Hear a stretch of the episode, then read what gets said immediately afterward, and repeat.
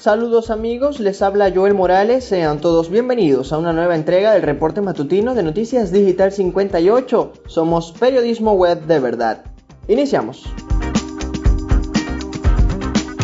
Arrancamos con información nacional. Venezuela reportó 1.527 nuevos contagios por COVID-19.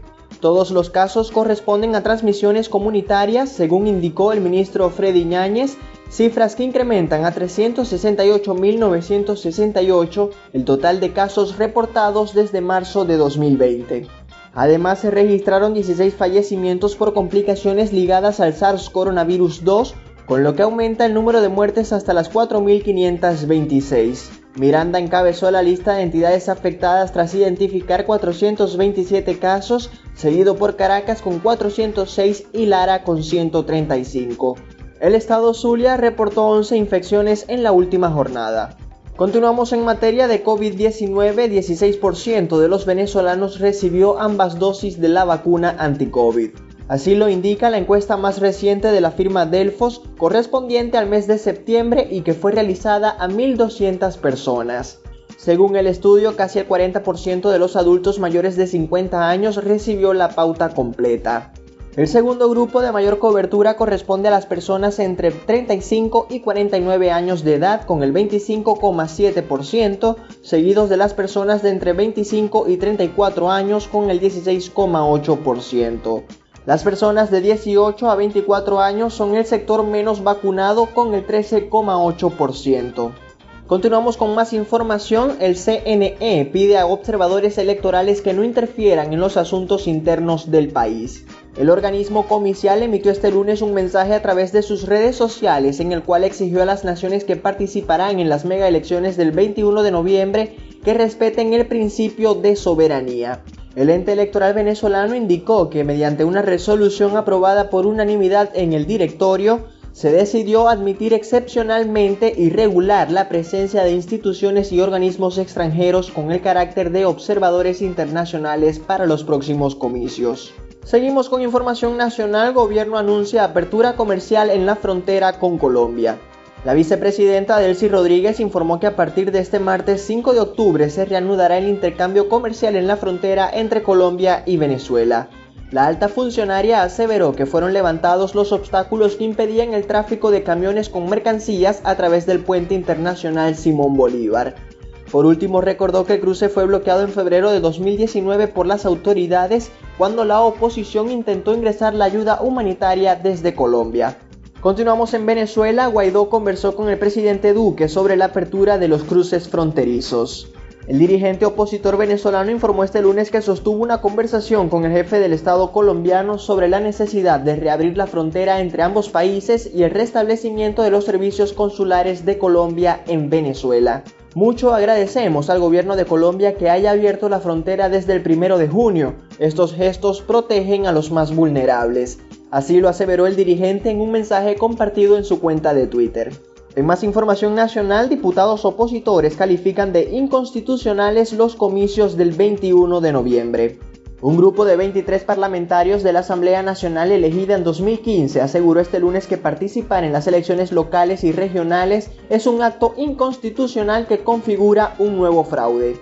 Los políticos que suscribieron el documento aseguran que Venezuela es actualmente dominado por un Estado criminal en el cual no hay condiciones y garantías para los ciudadanos. Por otra parte, indican que no participar en dichos comicios es un acto de legítima defensa contra el gobierno venezolano, el cual calificaron como opresor. Los diputados Carlos Berrisbeitia, Delsa Solórzano, Rosmith Mantilla, Gaby Arellano y los miembros de la fracción 16 de julio son algunos de los firmantes del documento. En este momento hacemos un recorrido por el mundo, iniciamos en Sudamérica. La sombra del juicio político planea sobre Sebastián Piñera tras los papeles de Pandora. El presidente chileno podría enfrentarse a un juicio político luego de que la investigación Papeles de Pandora revelara supuestas irregularidades en la venta realizada en las Islas Vírgenes Británicas de sus acciones en un proyecto minero. Piñera, quien dejará el cargo en marzo de 2022, calificó la publicación de inaceptable y aseguró que todos los hechos desvelados por el Consorcio Internacional de Periodistas de Investigación ya fueron investigados y desestimados en los tribunales en 2017. Continuamos en la arena internacional. Estados Unidos aplaude la reapertura de la comunicación directa entre las dos Coreas. El Departamento de Estado de Estados Unidos saludó este lunes la restauración de las comunicaciones directas entre las dos Coreas y mantiene su esperanza de que Pyongyang responda positivamente a su propuesta de discusiones directas con Washington. Así lo indicó el portavoz del Departamento de Estado Ned Price en una rueda de prensa al ser preguntado por el restablecimiento de las líneas de comunicación directa por parte de Corea del Norte con Corea del Sur. En el terreno diplomático, Rusia y Egipto abogan por la retirada gradual de mercenarios de Libia. Moscú y el Cairo abogaron este lunes por una retirada gradual sincronizada de todos los mercenarios y todas las unidades militares de Libia para no poner en riesgo el actual equilibrio de poder, gracias al cual existe un alto al fuego en ese país. Los ministros de Exteriores de Rusia, Sergei Lavrov, y de Egipto, Samek Shukri, abordaron este asunto en una reunión en Moscú. Cerramos en Oriente Medio, talibanes expulsan a la etnia hazara de sus aldeas. El grupo terrorista está obligando a miles de miembros de la minoría chií hazara a abandonar sus hogares en el centro de Afganistán, en un nuevo ataque contra esta comunidad que los deja en la indigencia por una disputa sobre la propiedad de las tierras. El grupo terrorista está obligando a miles de miembros de la minoría chií hazara a abandonar sus hogares en el centro de Afganistán en un nuevo ataque contra esta comunidad que los deja en la indigencia por una disputa sobre la propiedad de las tierras con líderes pastunes, la etnia propia de los islamistas. Hemos estado viviendo aquí durante las últimas décadas. Nos obligan a abandonar nuestras casas y no nos dejan llevar nuestras pertenencias. Nos dijeron que o nos íbamos o nos mataban, afirmó a la agencia F Amadi, un anciano hazara en la provincia de Daikundi. Llegó la hora de hablar de deportes. Iniciamos con el balompié nacional. Leo González solo seguirá al frente de la Vino Tinto si es oficializado como director técnico. El actual seleccionador interino manifestó este lunes su disposición a continuar al frente de la Vino Tinto absoluta siempre que la federación lo oficialice como entrenador. González, que llegó al puesto tras la renuncia del portugués José Peseiro, señaló en declaraciones para la agencia AFP que una vez que se cumpla la próxima triple fecha de eliminatorias para la Copa Mundial de 2022, solo continuará en el puesto como seleccionador oficial. El estratega afirmó que cumplir las funciones como entrenador interino es muy difícil luego de muchos encuentros. De momento Venezuela está en la cola de la tabla con 4 puntos de 27 posibles, desahuciada al completarse la mitad del calendario. Pasemos a hablar del béisbol de grandes ligas. Salvador Pérez finalizó la temporada como líder en cuadrangulares y remolcadas.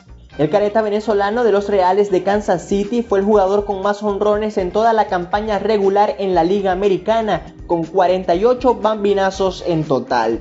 Salvi también lideró el joven circuito en el departamento de carreras impulsadas con 121 remolques en 161 partidos jugados.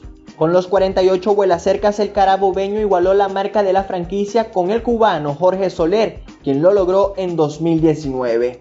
Estos números convirtieron la campaña 2021 en la mejor temporada de Pérez en sus 10 años en el Gran Diamante.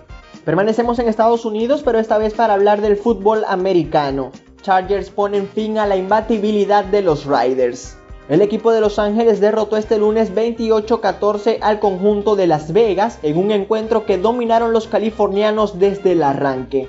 El mariscal de campo Justin Herbert lideró el triunfo de los Chargers al completar un total de 222 yardas por pase, además de entregar tres asistencias para touchdown.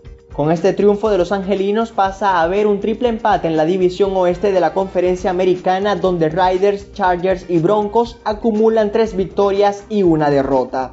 En nuestra agenda deportiva les recordamos que este martes los Medias Rojas de Boston reciben en Fenway Park a sus históricos rivales, los Yankees de Nueva York, para disputar el partido de comodín de la Liga Americana y definir quién se enfrentará a los Tampa Bay Rays en la serie divisional. Es hora de darle la bienvenida a nuestra querida Mariana Andrade, quien nos trae la información más reciente en el mundo del arte y el espectáculo. Hola a todos, espero se encuentren bien y estén teniendo un maravilloso día. Así es, Joel, como tú lo dices, vamos a darle inicio rápidamente a nuestra sección de fama y espectáculos del día de hoy. Comenzamos. Ricky Martin explica qué le provocó la inflamación en su rostro. En los pasados días, las redes sociales se llenaron de especulaciones sobre la diferencia en la apariencia del rostro del cantante puertorriqueño Ricky Martin, tras una entrevista que ofreció junto a su colega Enrique Iglesias al periodista David Balades para el programa de la cadena Univision El Gordo y la Flaca. El astro boricua puso fin al misterio de la situación al publicar una historia en sus redes sociales, donde indicó que la inflamación de su rostro pudo haber derivado de una reacción a un suero multivitamínico que se había colocado el día de la entrevista. Avanzamos con nuestro flash tecnológico. Facebook responde ante la caída de WhatsApp e Instagram. Este 4 de octubre se reportó una caída generalizada en los servicios de sus plataformas virtuales, siendo WhatsApp, Instagram y su red principal la que causó bastante preocupación entre los internautas. Jane Manchun Wong, experta en desarrollo y programación web, indicó que lo más probable es que la falla en la conectividad se debió a un problema en los DNS, que no solo afectó a los internautas de distintas partes del mundo, sino también a los empleados de Facebook y sus aplicaciones afiliadas. De momento la compañía no emitió ninguna razón oficial sobre el fallo global de sus plataformas. De esta manera finalizamos la sección de fama y espectáculos por el día de hoy, quien narró gustosamente para todos ustedes Mariana Andrade. Volvemos contigo, Joel. Siempre un gusto escuchar toda la información que nos tienes, Mariana. Muchísimas gracias.